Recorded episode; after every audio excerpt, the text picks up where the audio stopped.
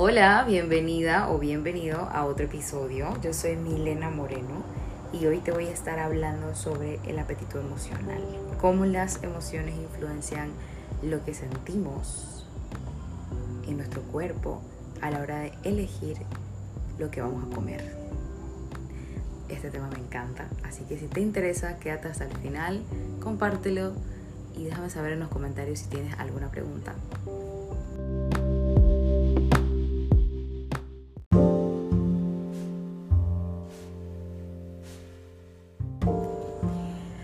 Estoy grabando un 23 de diciembre, lo que quiere decir que hay ruido, que hay música, que bueno, no les prometo el mejor audio por eso, pero me parece una fecha muy relevante para traer este tema a colación porque es un mes bastante conocido por comer muchísima comida, consumir muchísimo de todo lo que nos vayamos encontrando en los centros comerciales, en las casas que visitamos.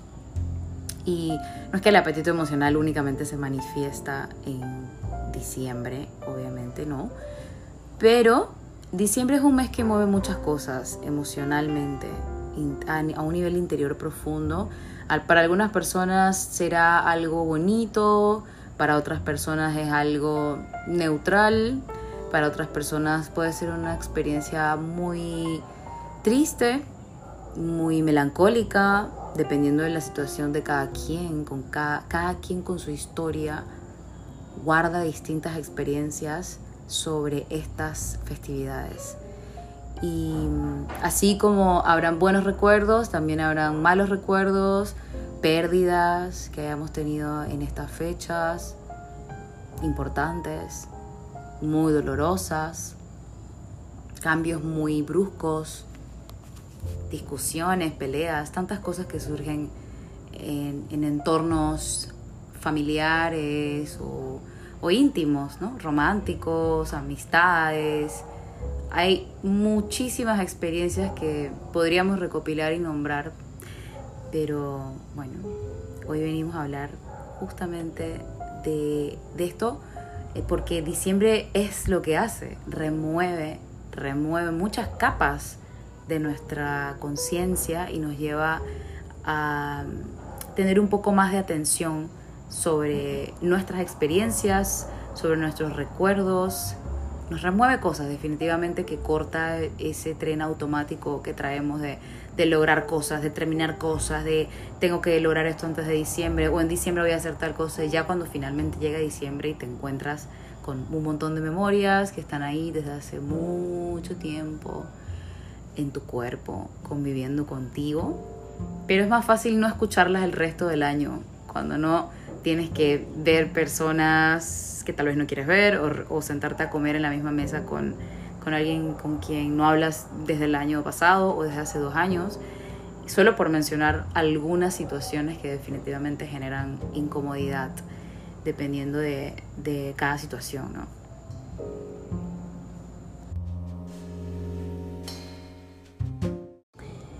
Bueno, este tema realmente a mí me gusta mucho y me apasiona mucho porque se puede ir muy profundo, es, es una puerta muy grande a las experiencias humanas y sobre todo vinculares, que son las que más conflictos nos traen en todos los sentidos, en todos nuestros aspectos, porque nuestras sociedades son bastante complejas. Entonces me gustaría empezar primero dando una introducción a eso a la psiquis como tal, a, la experiencia que sucede en el cuerpo cuando guardamos una memoria con una carga emocional intensa o que eh, se podría catalogar como negativa.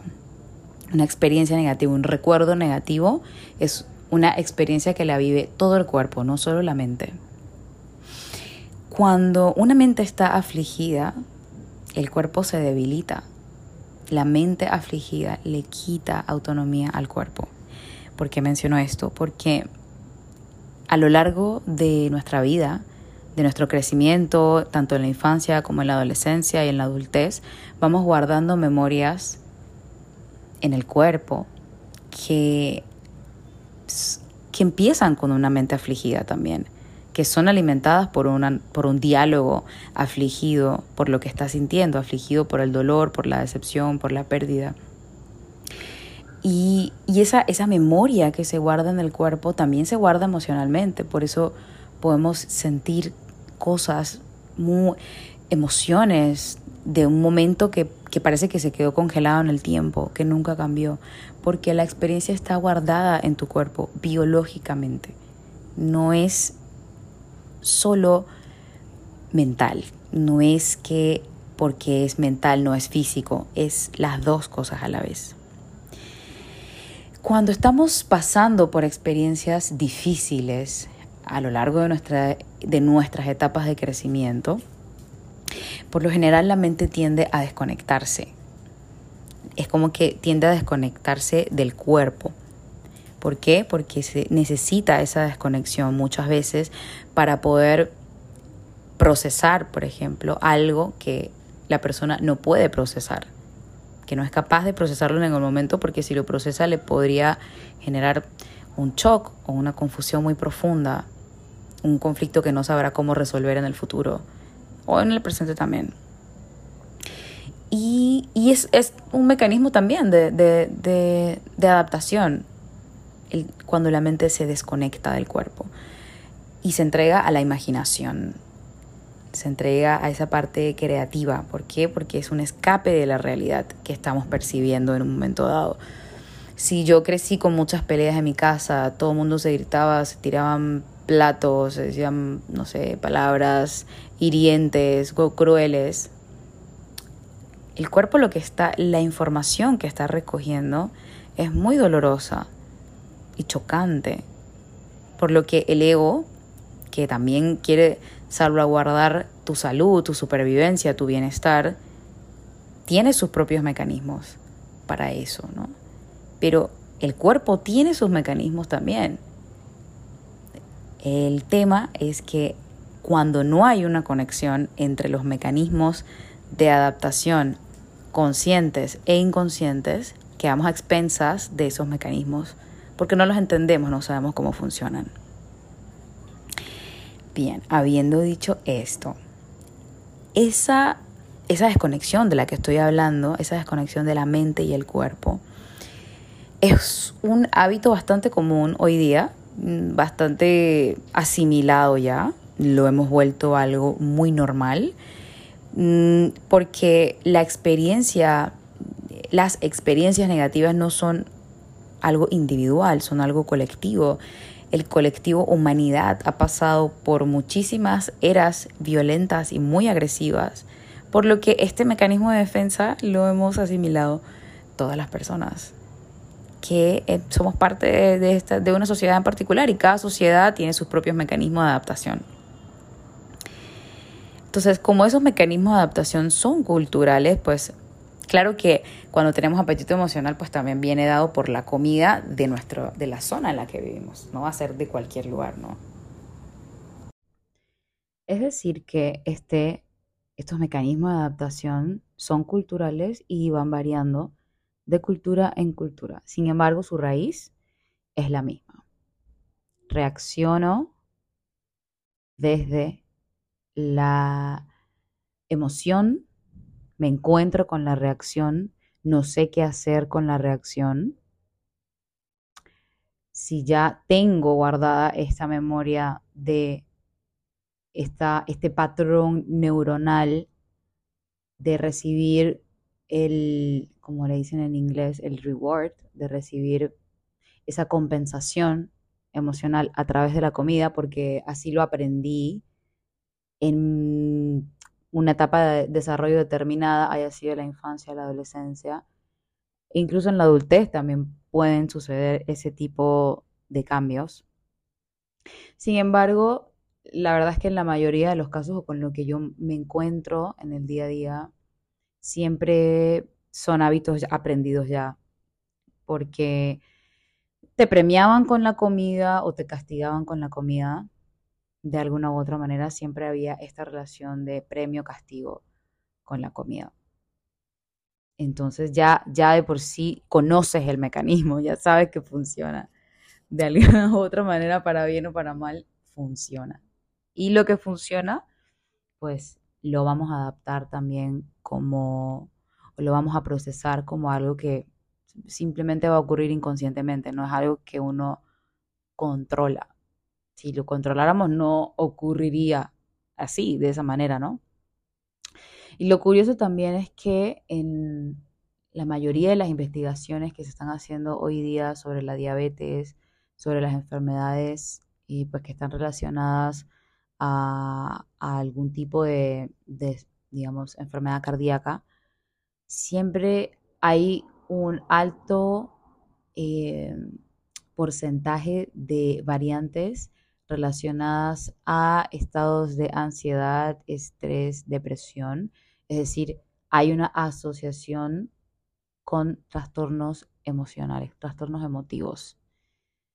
Y estos trastornos emotivos que poco le hemos prestado atención, sino hasta, hasta ahora se le está dando mucha más importancia a estos trastornos emotivos porque evidentemente también forman un, digamos, una influencia bastante grande en cuanto al desarrollo de enfermedades que nos terminan matando. Y una de estas, la epidemia más grande en el mundo es la diabetes, que está altamente ligada justamente a estos altibajos emocionales constantes, exceso de estrés, de ansiedad y de otro tipo de trastornos emotivos también. Es decir, que no, no vamos a decir que una persona desarrolló diabetes porque era ansiosa, no necesariamente, porque no ocurre, no estoy diciendo eso. Sin embargo, una persona que por ahí no cuida su alimentación, que tal vez le gusta mucho el dulce, que su abuela desarrolló diabetes, ya tiene una mayor probabilidad. Si a eso se le suma una vida muy estresante, mucho trabajo, em, no tener tiempo para descansar bien, para tomar agua, no hago ejercicio, eso aumenta muchísimo la probabilidad de que yo vaya a desarrollar la diabetes, en este caso, hablando en particular, ¿no? Y, hago este, este énfasis porque realmente es una epidemia y hay que prestarle atención. La diabetes está matando a demasiadas personas. A demasiadas personas. Yo he perdido personas con diabetes y, y la verdad es que no, no es algo para lo que uno nunca está preparado, pero sí creo que es algo que se puede prevenir. Y sí creo que es algo que, que podemos hacer un cambio. Vamos a hacer un cambio, pero es muy importante traer conciencia de cómo nuestra historia familiar influencia nuestros patrones emocionales y cómo eso influencia las elecciones que hacemos para nosotros mismos.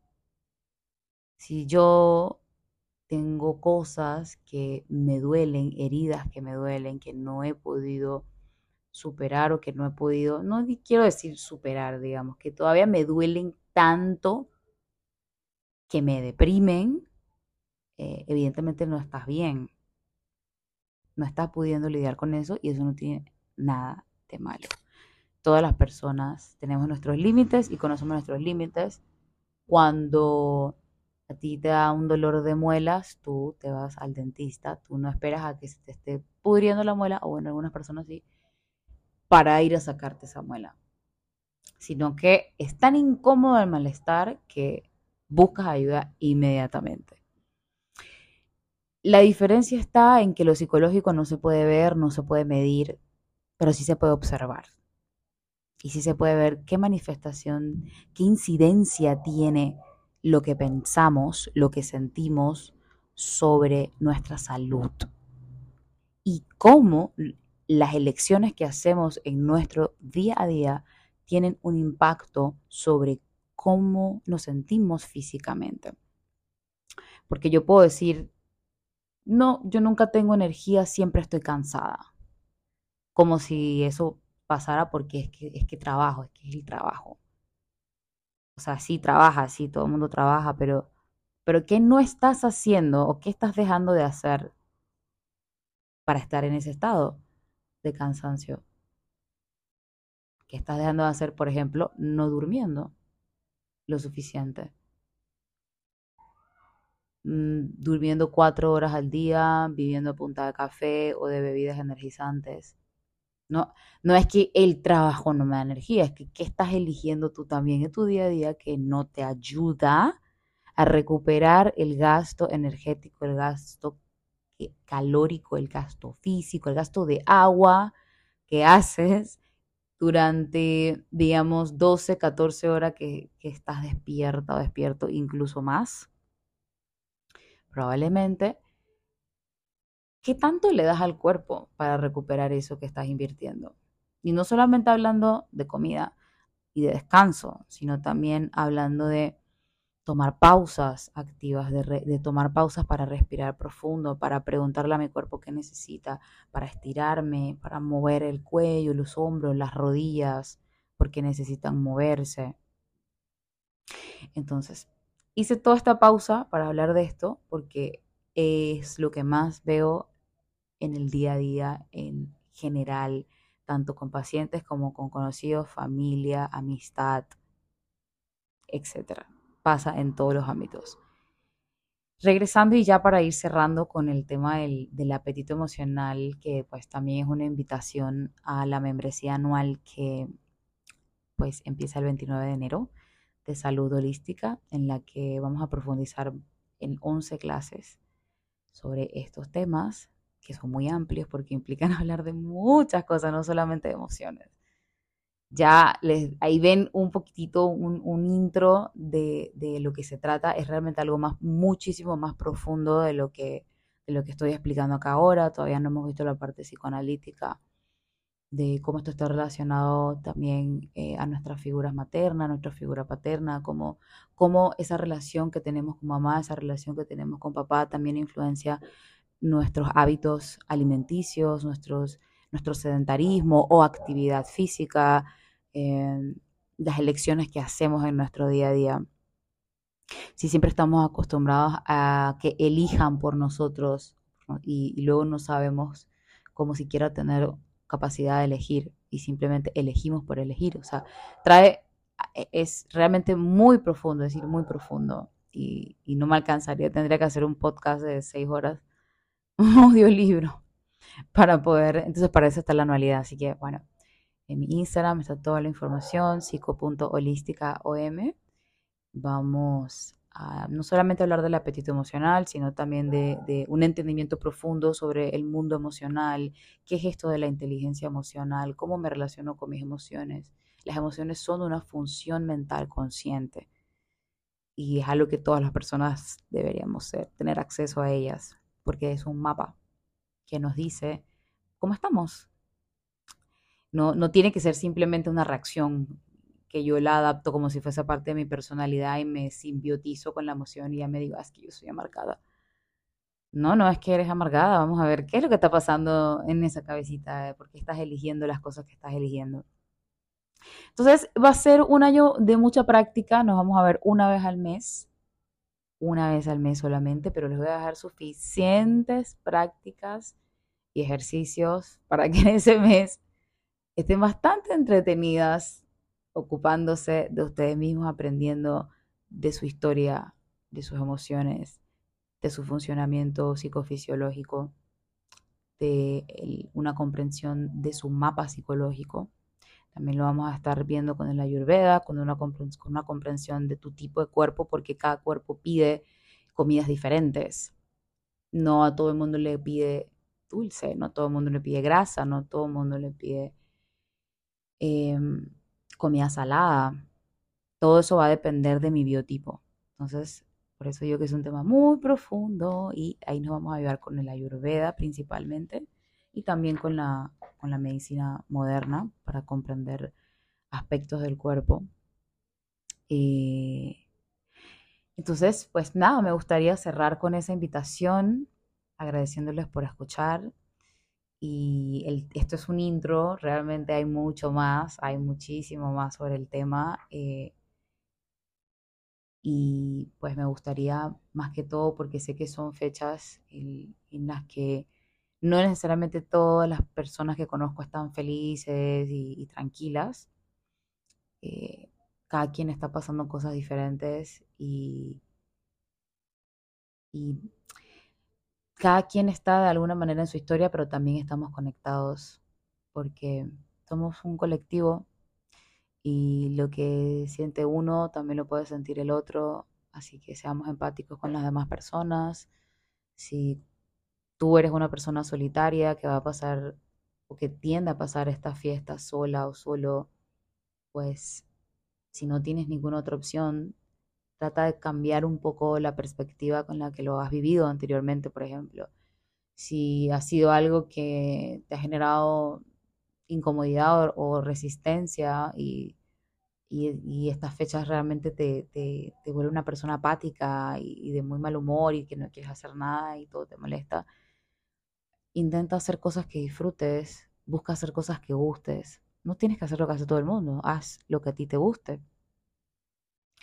Baila, cocina bailando, pon la música que te gusta, escúchala a todo volumen, sal a montar bicicleta, mueve el cuerpo, no te quedes, no te quedes tirado en la cama todo el día sin hacer nada, porque solo te vas a sumergir más en ese estancamiento emocional del que luego es muy difícil salir y continuar y empezar el año así.